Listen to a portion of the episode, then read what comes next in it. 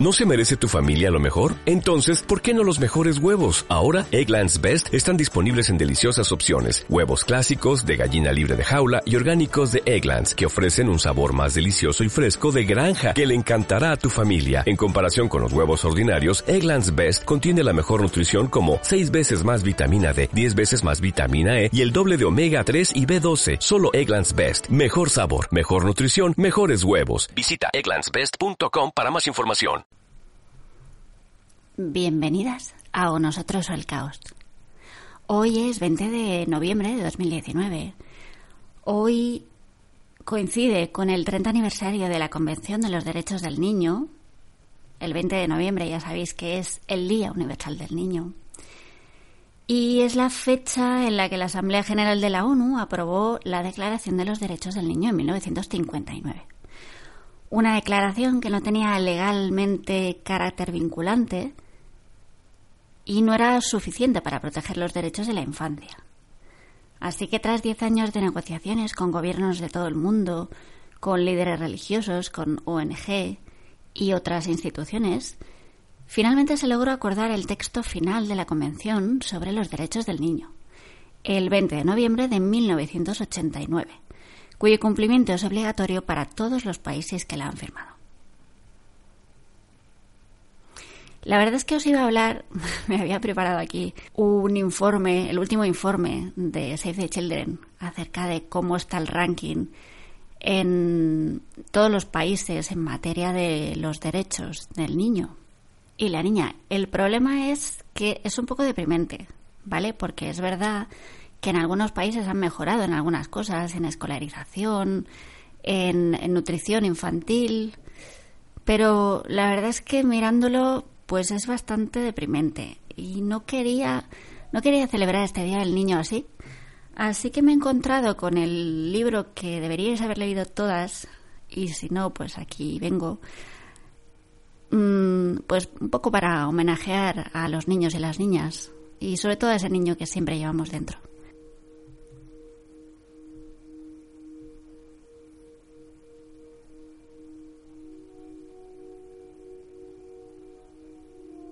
El Principito, de Antoine de Saint-Exupéry.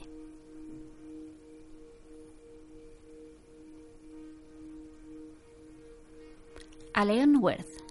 Pido perdón a los niños por haber dedicado este libro a una persona mayor. Tengo una muy seria disculpa. Esta persona mayor es el mejor amigo que tengo en el mundo. Tengo otra disculpa. Esta persona mayor es capaz de comprender todo, hasta los libros para niños. Y tengo aún una tercera disculpa. Esta persona mayor vive en Francia, donde siente hambre, frío y tiene gran necesidad de ser consolada. Mas si todas estas disculpas no fueran suficientes, quiero entonces dedicar este libro al niño que fue, en otro tiempo, esta persona mayor. Todas las personas mayores han comenzado por ser niños, aunque pocas lo recuerden. Corrijo entonces mi dedicatoria. A Leon Worth, cuando era niño.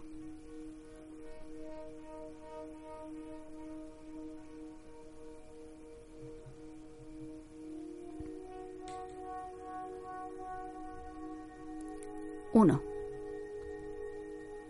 Cuando yo tenía seis años, vi en el libro sobre la selva virgen, historias vividas, una grandiosa estampa representaba una serpiente boa comiéndose a una fiera. He aquí la copia del dibujo. En el libro se afirmaba, la serpiente boa se traga su presa entera, sin masticarla. Luego, como no puede moverse, duerme durante los seis meses que dura su digestión. Reflexioné mucho en ese momento sobre las aventuras de la jungla y logré trazar con lápices de colores mi primer dibujo. Mi dibujo número uno era de esta manera. Enseñé mi obra de arte a las personas mayores y les pregunté si mi dibujo les daba miedo. ¿Por qué habría de asustarme un sombrero? Me respondieron. Mi dibujo no era un sombrero. Representaba una serpiente boa que digiera un elefante. Entonces dibujé el interior de la serpiente boa para que las personas mayores pudieran comprender. Los mayores siempre tienen necesidad de explicaciones. Mi dibujo número dos era así.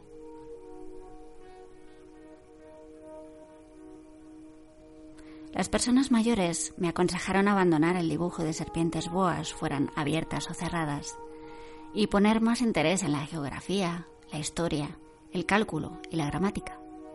De esta manera, a la edad de seis años, abandoné una magnífica carrera de pintor. Había quedado desilusionado por el fracaso de mis dibujos número uno y número dos. Las personas mayores son incapaces de comprender algo por sí solas y es muy fastidioso para los niños darles explicaciones una y otra vez. Así, tuve que elegir otro oficio y aprendí a pilotar aviones. He volado un poco por todo el mundo y, en efecto, la geografía me ha servido mucho. Al primer vistazo puedo distinguir perfectamente China de Arizona.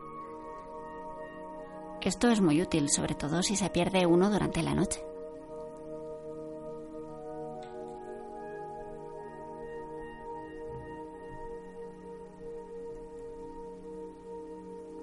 A lo largo de mi vida he tenido multitud de contactos con multitud de gente seria. Viví mucho con personas mayores y las he conocido muy de cerca. Pero esto no ha mejorado demasiado mi opinión sobre ellas. Cuando me he encontrado con alguien que me parecía un poco lúcido, lo he sometido a la experiencia de mi dibujo número uno, que he conservado siempre. Quería saber si verdaderamente era un ser comprensivo. E invariablemente me contestaban siempre, es un sombrero. Me abstenía de hablarles de la serpiente boa, de la selva virgen y de las estrellas. Poniéndome a su altura, les hablaba del bridge, del golf, de política y de corbatas. Y mi interlocutor se quedaba muy contento de conocer a un hombre tan razonable.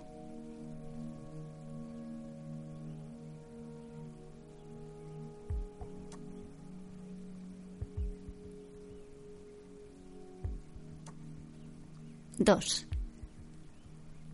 Viví así, solo, nadie con quien poder hablar verdaderamente, hasta cuando hace seis años tuve una avería en el desierto del Sáhara. Algo se había estropeado en el motor. Como no llevaba conmigo ni mecánico ni pasajero alguno, me dispuse a realizar yo solo una reparación difícil. Era para mí una cuestión de vida o muerte, pues apenas tenía agua de beber para ocho días.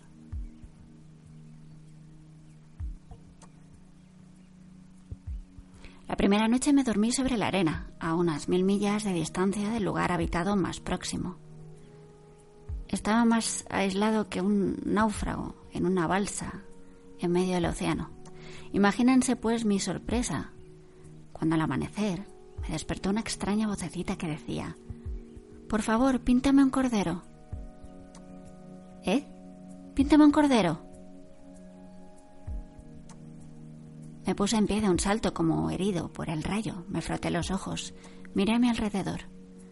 Vi a un extraordinario muchachito que me miraba gravemente. Ahí tiene el mejor retrato que más tarde logré hacer de él, aunque mi dibujo, ciertamente, es menos encantador que el modelo. Pero no es mía la culpa. Las personas mayores me desanimaron de mi carrera de pintor a la edad de seis años y no había aprendido a dibujar otra cosa que boas cerradas y boas abiertas.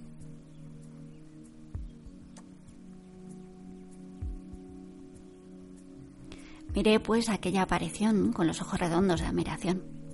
No hay que olvidar que me encontraba a unas mil millas de distancia del lugar habitado más próximo y ahora bien, el muchachito no me parecía ni perdido, ni muerto de cansancio, de hambre, de sed o de miedo. No tenía en absoluto la apariencia de un niño perdido en el desierto, a mil millas de distancia del lugar habitado más próximo. Cuando logré por fin articular palabra le dije, ¿pero qué haces tú por aquí? Y él respondió entonces suavemente como algo muy importante, por favor, píntame un cordero.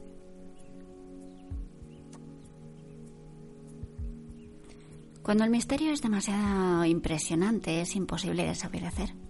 por absurdo que aquello me pareciera, a mil millas de distancia de todo lugar habitado y en peligro de muerte, saqué de mi bolsillo una hoja de papel y una pluma fuente. Recordé que yo había estudiado especialmente geografía, historia, cálculo y gramática. Y le dije al muchachito, ya un poco malhumorado, que no sabía dibujar. No importa, me respondió. Píntame un cordero. Como nunca había dibujado un cordero, rehice para él uno de los dos únicos dibujos que yo era capaz de realizar, el de la serpiente boa cerrada. Y quedé estupefacto cuando oí decir al hombrecito, no, no, yo no quiero un elefante en una serpiente, la serpiente es muy peligrosa y el elefante ocupa mucho sitio. En mi tierra es todo muy pequeño, necesito un cordero, píntame un cordero.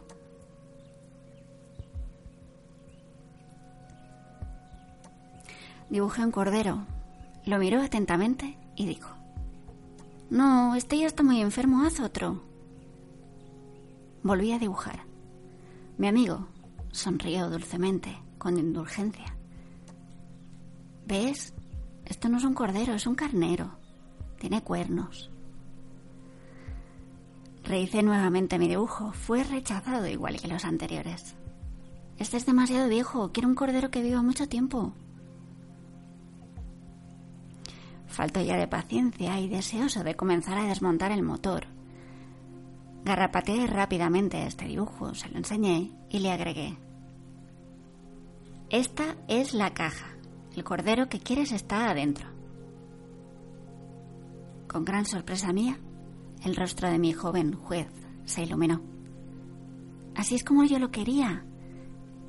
¿Crees que sea necesario mucha hierba para este cordero? ¿Por qué? ¿Porque mi tierra es todo tan pequeño? Se inclinó hacia el dibujo y exclamó, Bueno, no tan pequeño, está dormido. Y así fue como conocí al principito.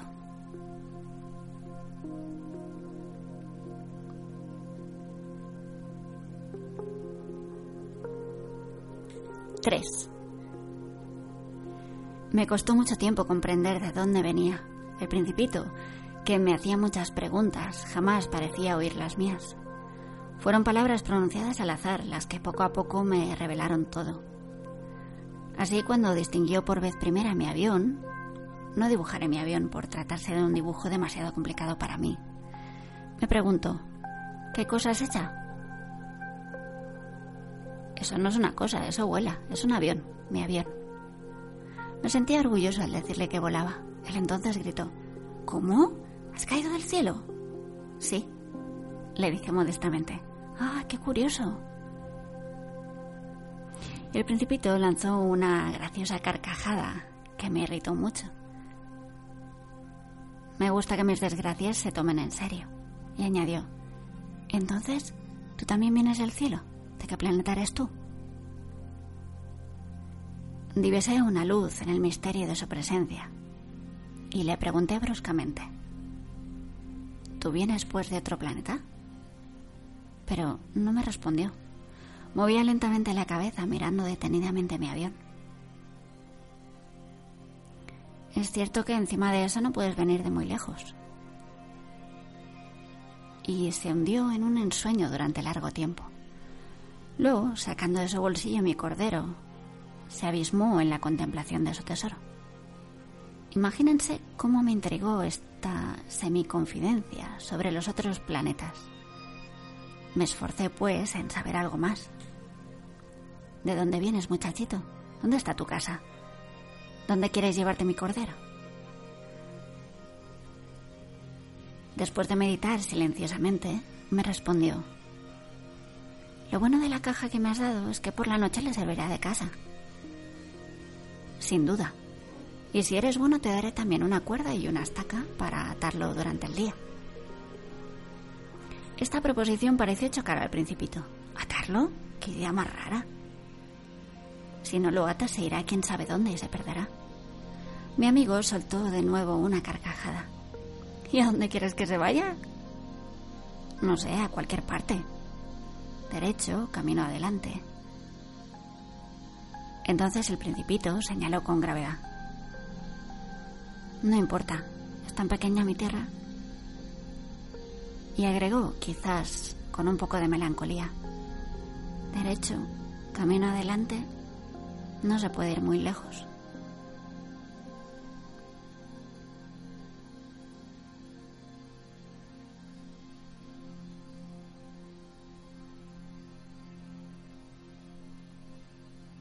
Cuatro. De esta manera supe una segunda cosa muy importante. Su planeta de origen era apenas más grande que una casa.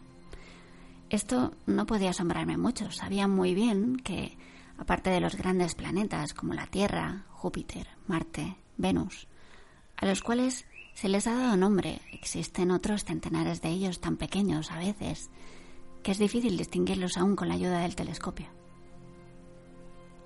Cuando un astrónomo descubre uno de estos planetas, le da por nombre un número. Le llama, por ejemplo, el asteroide 3251. Tengo poderosas razones para creer que el planeta del cual venía el principito era el asteroide B612.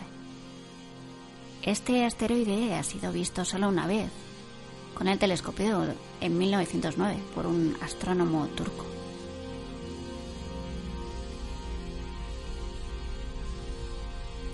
Este astrónomo hizo una gran demostración de su descubrimiento en un congreso internacional de astronomía, pero nadie le creyó a causa de su manera de vestir. Las personas mayores son así. Felizmente para la reputación del asteroide B612, un dictador turco impuso a su pueblo bajo pena de muerte el vestido a la europea. Entonces, el astrónomo volvió a dar cuenta de su descubrimiento en 1920 y como lucía un traje muy elegante, todo el mundo aceptó su demostración.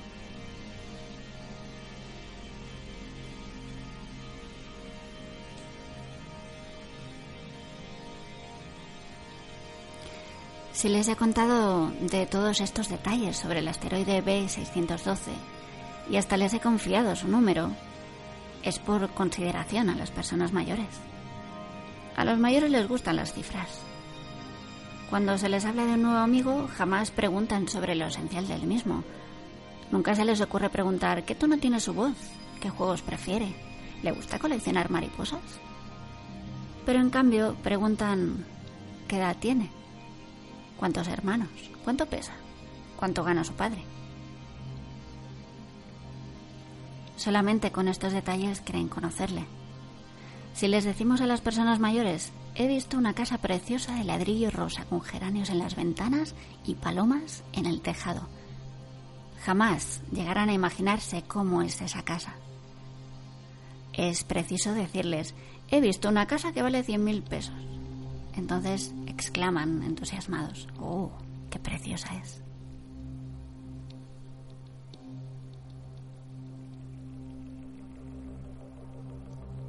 De tal manera, si les decimos, la prueba de que el principito ha existido está en que era un muchachito encantador que reía y quería un cordero.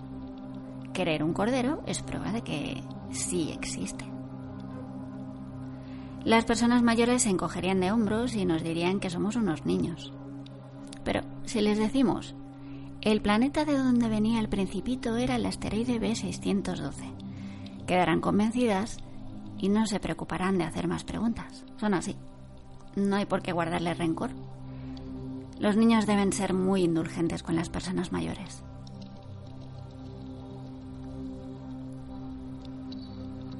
Pero nosotros, que sabemos comprender la vida, nos burlamos tranquilamente de los números.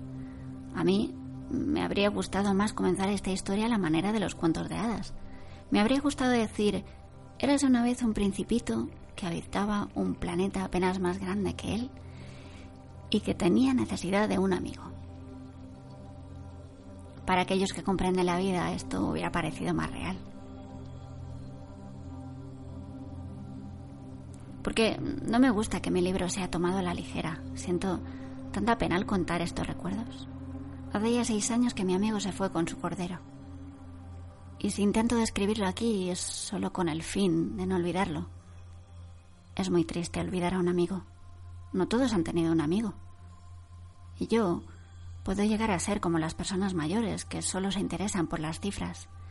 Para evitar esto he comprado una caja de lápices de colores. Es muy duro a mi edad ponerse a aprender a dibujar cuando en toda la vida no se ha hecho otra tentativa que la de una boa abierta y una boa cerrada a la edad de seis años.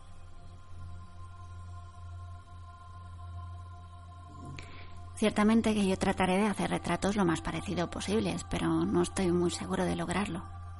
Uno saldrá bien y otro no tendrá parecido alguno. En las proporciones me equivoco también un poco. Aquí el principito es demasiado grande y allá es demasiado pequeño. Dudo también sobre el color de su traje.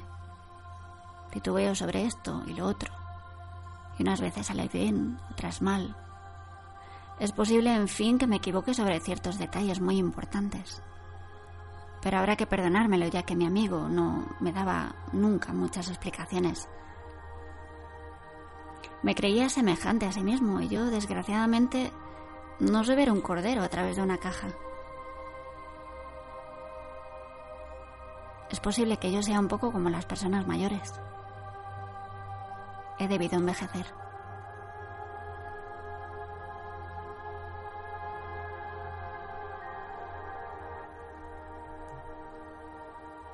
5. Cada día yo aprendí algo nuevo sobre el planeta, sobre la partida y sobre el viaje. Esto venía suavemente al azar de las reflexiones. De esta manera tuve conocimiento al tercer día del drama de los baobabs.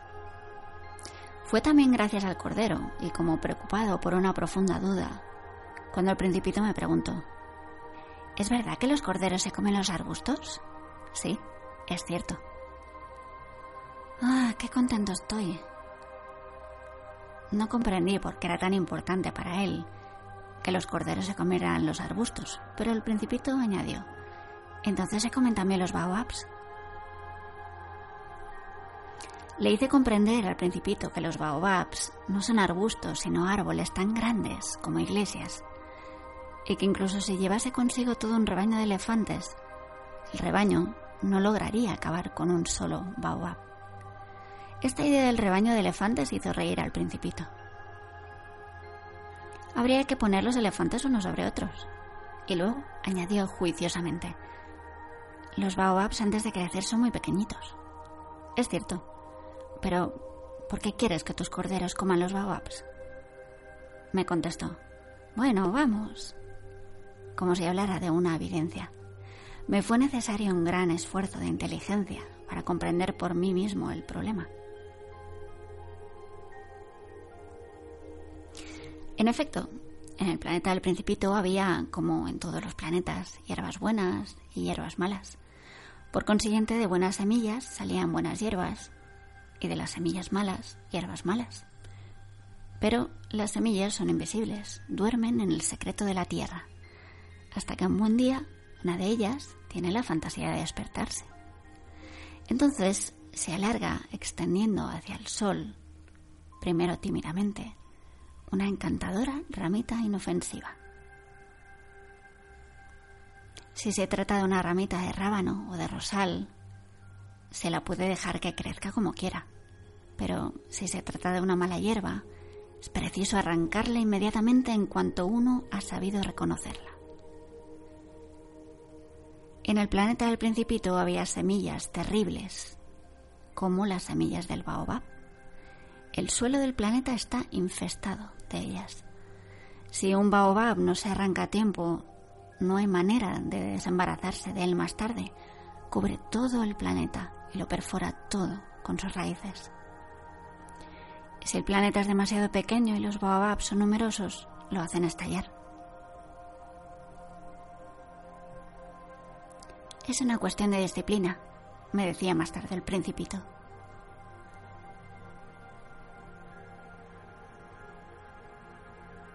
Cuando por la mañana uno termina de arreglarse, hay que hacer cuidadosamente la limpieza del planeta. Hay que dedicarse regularmente a arrancar los baobabs cuando se les distingue de los rosales, a los cuales se parecen mucho cuando son pequeñitos. Es un trabajo muy fastidioso, pero muy fácil. Y un día me aconsejó que me dedicara a realizar un hermoso dibujo que hiciera comprender a los niños de la Tierra estas ideas. Si alguna vez viajan, me decía, esto podrá servirles mucho. A veces no hay inconveniente en dejar para más tarde el trabajo que se ha de hacer, pero tratándose de baobabs, el retraso es siempre una catástrofe. Yo he conocido un planeta habitado por un perezoso que descuidó tres arbustos. Siguiendo las indicaciones del principito, dibujé dicho planeta. Aunque no me gusta el papel de moralista, el peligro de los baobabs es tan desconocido y los peligros que puede correr quien llegue a perderse en un asteroide son tan grandes que no vacilo en hacer una excepción y exclamar, Niños, atención a los baobabs. Y solo con el fin de advertir a mis amigos de estos peligros a que se exponen desde hace ya tiempo sin saberlo, es por lo que trabajé y puse tanto empeño en realizar este dibujo. La lección que con él podía dar valía la pena. Es muy posible que alguien me pregunte por qué no hay en este libro otros dibujos tan grandiosos como el dibujo de los baobabs. La respuesta es muy sencilla. He tratado de hacerlos, pero no lo he logrado.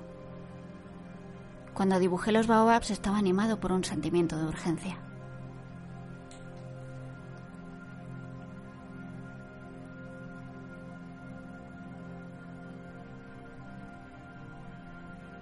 Seis.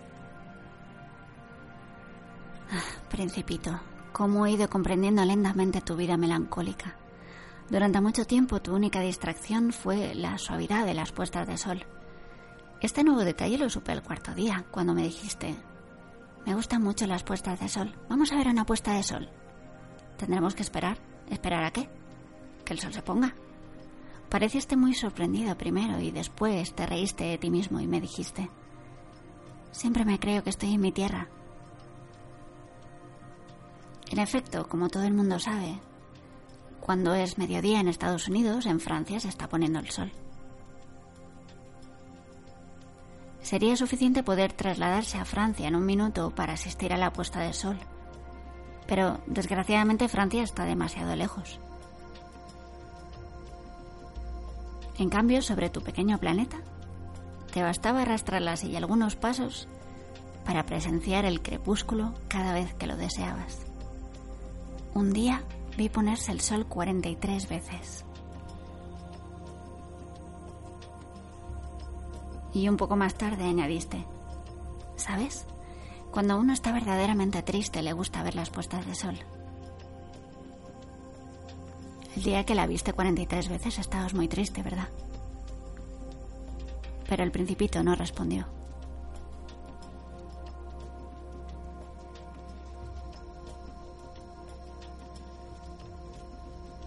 7. Al quinto día, y también en relación con el cordero, me fue revelado este otro secreto de la vida del principito. Me preguntó bruscamente sin preámbulo, como resultado de un problema largamente meditado en silencio. Si un cordero se come los arbustos, se comerá también las flores, ¿no?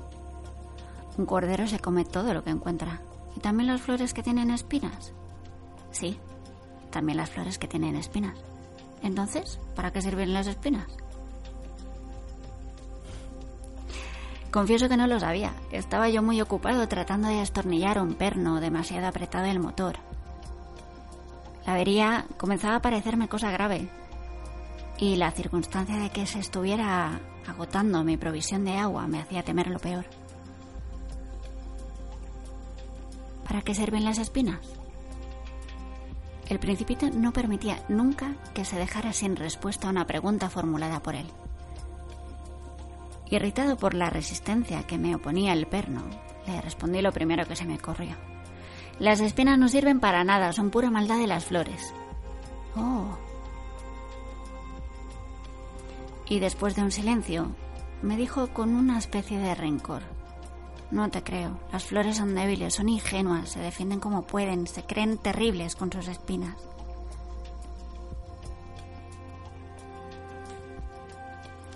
No le respondí nada. En aquel momento me estaba diciendo a mí mismo, si este perno se resiste un poco más, lo haré saltar de un martillazo.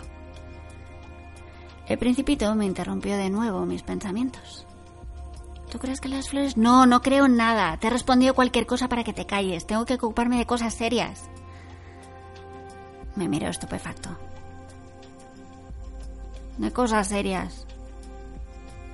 Me miraba con mi martillo en la mano, los dedos llenos de grasa e inclinados sobre algo que le parecía muy feo. Hablas como las personas mayores. Me avergonzó un poco, pero él, implacable, añadió. Lo confundes todo, todo lo mezclas. Estaba verdaderamente irritado. Sacudía la cabeza, agitando al viento sus cabellos dorados.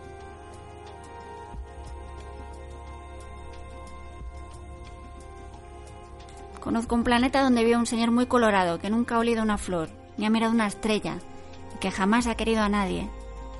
En toda su vida no ha hecho más que sumas. Todo el día se lo pasa repitiendo como tú, yo soy un hombre serio, yo soy un hombre serio. A parecer esto le llena de orgullo. Pero eso no es un hombre, es un hongo. ¿Un qué? Un hongo. El principito está pálido de cólera.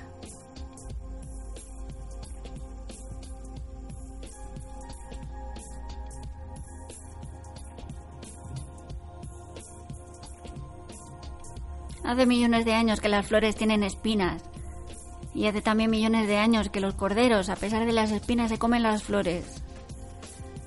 Es que no es cosa seria averiguar por qué las flores pierden el tiempo fabricando unas espinas que no les sirven para nada.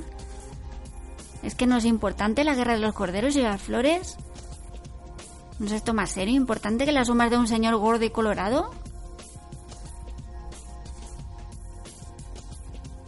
Y si yo sé de una flor única en el mundo y que no existe en ninguna parte más que en mi planeta, si yo sé que un buen día un corderito puede aniquilarla sin darse cuenta, es que eso no es importante.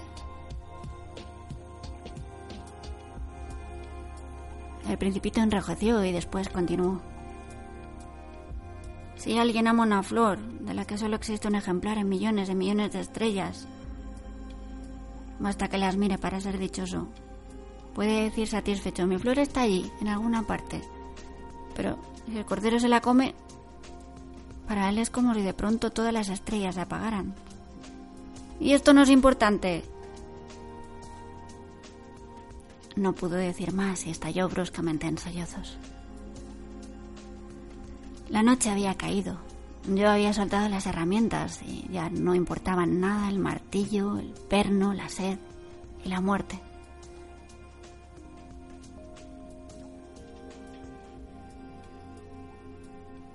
Había en una estrella, en un planeta, el mío, la Tierra, un principito a quien consolar. Lo tomé en mis brazos y lo mecí diciéndole, la flor que tú quieres no corre peligro. Te dibujaré un bozal para tu cordero y una armadura para la flor. Te... No sabía qué decirle, cómo consolarle y hacer que tuviera nuevamente confianza en mí. Me sentía torpe. Es tan misterioso el país de las lágrimas.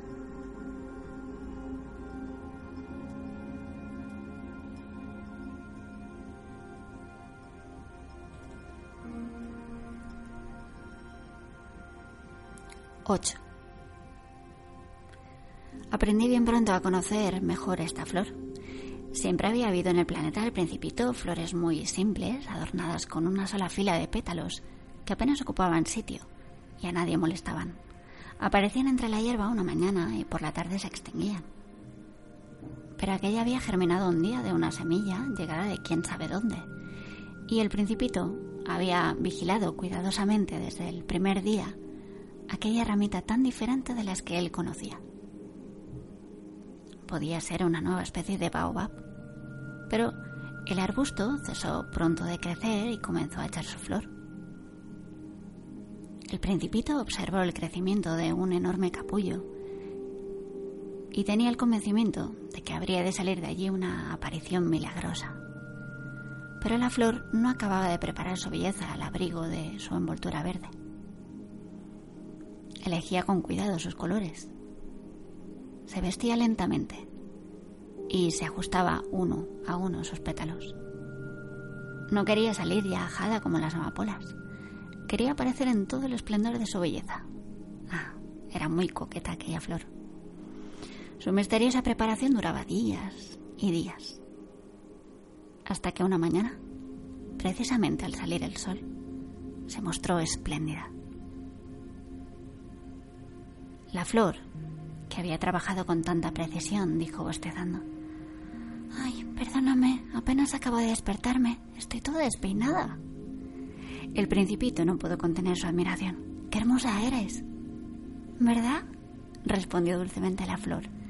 He nacido al mismo tiempo que el sol.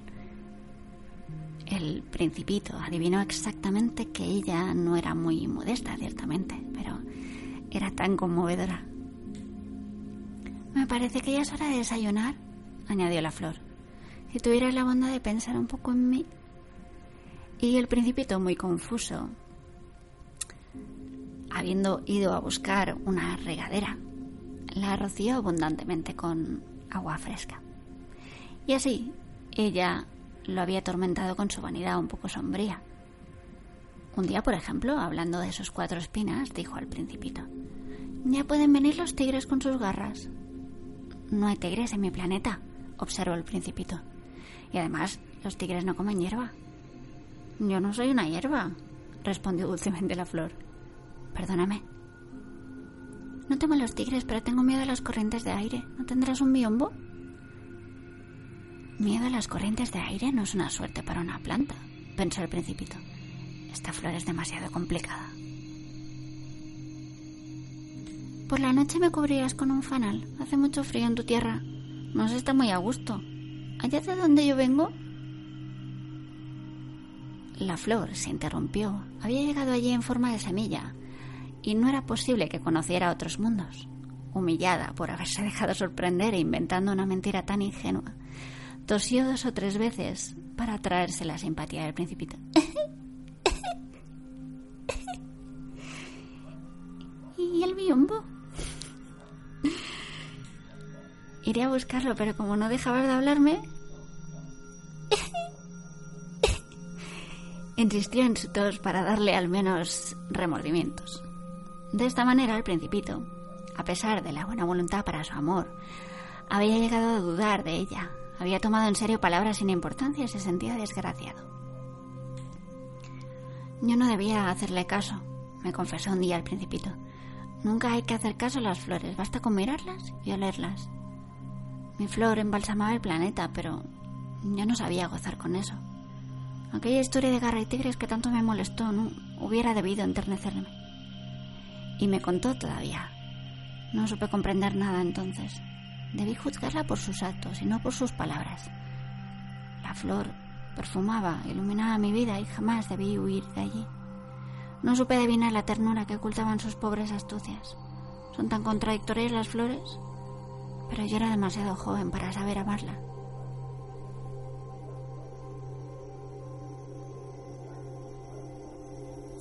Nueve. Creo que el principito aprovechó la migración de una banda de pájaros silvestres para su evasión. La mañana de la partida puso en orden el planeta. Desollinó cuidadosamente sus volcanes en actividad, de los cuales poseía dos, que le eran muy útiles para calentar el desayuno de todas las mañanas. Tenía además un volcán extinguido. Desollinó también el volcán extinguido, pues, como él decía, nunca se sabe lo que puede ocurrir. Si los volcanes están bien desollinados, arden sus erupciones lenta y regularmente.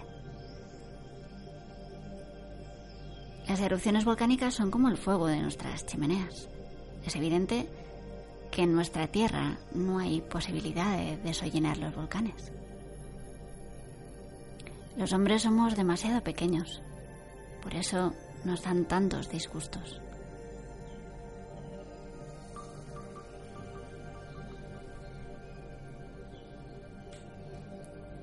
El principito arrancó también con un poco de melancolía los últimos brotes de baobabs.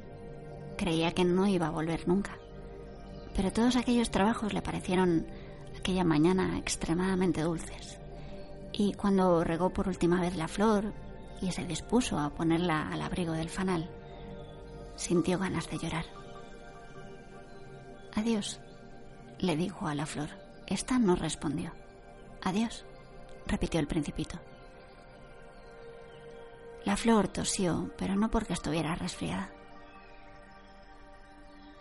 He sido una tonta, le dijo al fin la flor. Perdóname, procura ser feliz. Se sorprendió por la ausencia de reproches y quedó desconcertado. Con el fanal en el aire, no comprendiendo esta tranquila mansedumbre. Sí, yo te quiero, le dijo la flor. Ha sido culpa mía que tú no lo sepas, pero eso no tiene importancia. Y tú has sido tan tonto como yo. Trata de ser feliz. Y suelta de una vez ese fanal. Ya no lo quiero. Pero el viento... No estoy tan resfriada como para... El aire fresco de la noche me hará bien. Soy una flor. ¿Y los animales?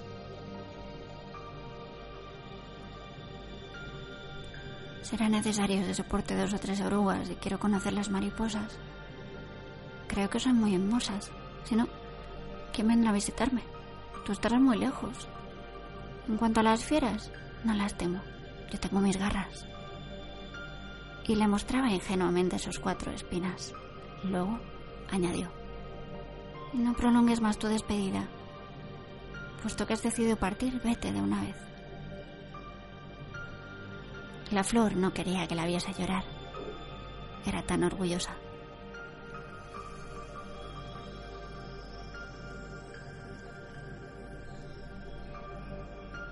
10. Se encontraba en la región de los asteroides 325, 326, 327, 328, 329 y 330. Para ocuparse en algo o instruirse al mismo tiempo, decidió visitarlos. El primero estaba habitado por un rey. El rey, vestido de púrpura y armiño, estaba sentado sobre un trono muy sencillo y sin embargo majestuoso. Ah, exclamó el rey al divisar al principito. Aquí tenemos un súbdito. El principito se preguntó, ¿cómo es posible que me reconozca si nunca me ha visto? Ignoraba que para los reyes el mundo está muy simplificado. Todos los hombres son súbditos. Aproxímate para que te vea mejor, le dijo el rey, que estaba orgulloso de ser por fin el rey de alguien. El principito buscó dónde sentarse, pero el planeta estaba ocupado totalmente por el magnífico manto de armiño. Se quedó pues de pie, pero como estaba cansado bostezó. La etiqueta no permite bostezar en presencia del rey, le dijo el monarca. Te lo prohíbo. No he podido evitarlo, respondió el príncipe, muy confuso. He hecho un viaje muy largo y apenas he dormido. Entonces, le dijo el rey, te ordeno que bosteces. Hace años que no veo bostezar a nadie. Los bostezos son para mí algo curioso. Vamos, bosteza otra vez, te lo ordeno. Me da vergüenza, ya no tengo ganas, dijo el principito enrajaciendo. Hmm, respondió el rey. Bueno, te ordeno tan pronto que bosteces y que no bosteces. Tartamudeaba un poco y parecía avejado, pues el rey daba gran importancia a que su autoridad fuese respetada. Era un monarca absoluto, pero como era muy bueno, daba siempre órdenes razonables. Si yo ordenara, decidía frecuentemente, si yo ordenara a un general que se transformara en ave marina y el general no me obedeciese, la culpa no sería del general, sino mía. ¿Puedo sentarme? preguntó tímidamente el principito. Te ordeno sentarte, le respondió el rey. Y recogió majestuosamente un faldón de su manto de armiño. El principito estaba sorprendido, aquel planeta era tan pequeño que no se explicaba sobre quién podría reinar aquel rey. Señor, le dijo, perdóneme si le pregunto, te ordeno que me preguntes, se apresuró a decir el rey. Señor, ¿sobre qué ejerce su poder? Sobre todo, contestó el rey con gran ingenuidad. ¿Sobre todo? El rey, con un gesto sencillo, señaló su planeta, los otros planetas y las estrellas. ¿Sobre todo eso? Volvió a preguntar el principito. Sobre todo eso, respondió el rey. No era solo un monarca absoluto, era además un monarca universal. ¿Y las estrellas le obedecen? Naturalmente, le dijo el rey. Y obedecen enseguida, pues yo no tolero la indisciplina.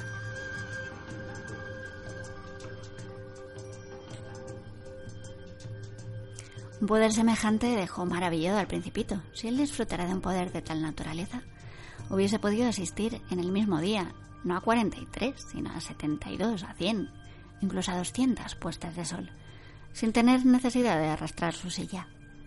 Y como se sentía un poco triste al recordar su pequeño planeta abandonado, se atrevió a solicitar una gracia al rey. Me gustaría ver una puesta de sol. Deme ese gusto. Ordénele al sol que se ponga. Si yo le diera a un general la orden de volar de flor en flor como una mariposa, o de escribir una tragedia, o de transformarse en ave marina, y el general no ejecutase la orden recibida, ¿de quién sería la culpa? ¿Mía o de él? La culpa sería de usted, le dijo el principito con firmeza. Exactamente. Solo hay que pedir a cada uno lo que cada uno pueda dar, continuó el rey. La autoridad se apoya antes que nada en la razón. Si ordenas a tu pueblo que se tire al mar, el pueblo hará la revolución. Yo tengo derecho a exigir obediencia, pero que mis órdenes son razonables. Entonces, ¿mi puesta de sol? Recordó el principito que jamás olvidaba su pregunta una vez que la había formulado.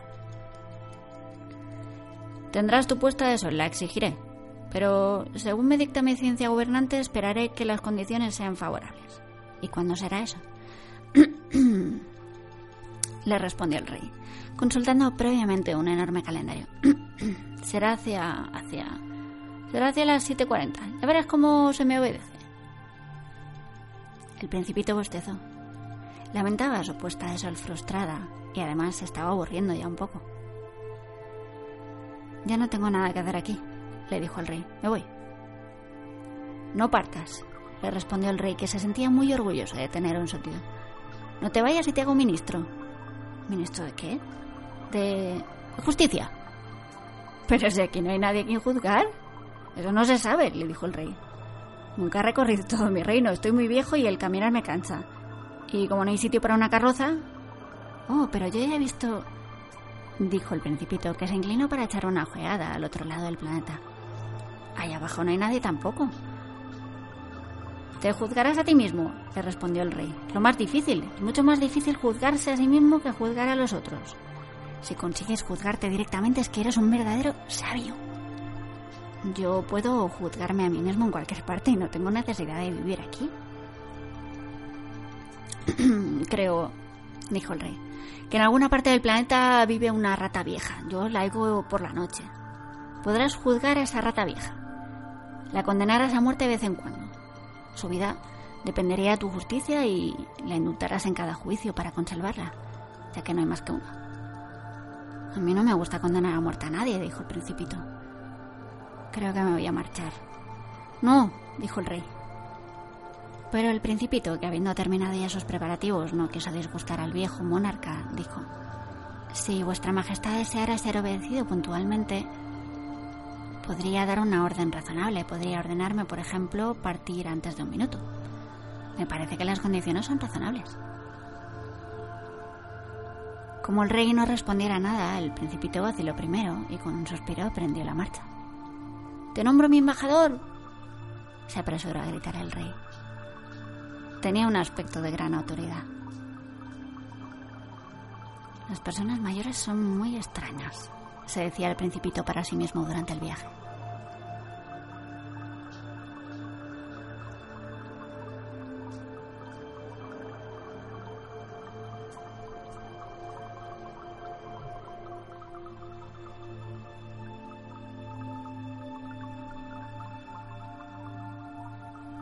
Continuará.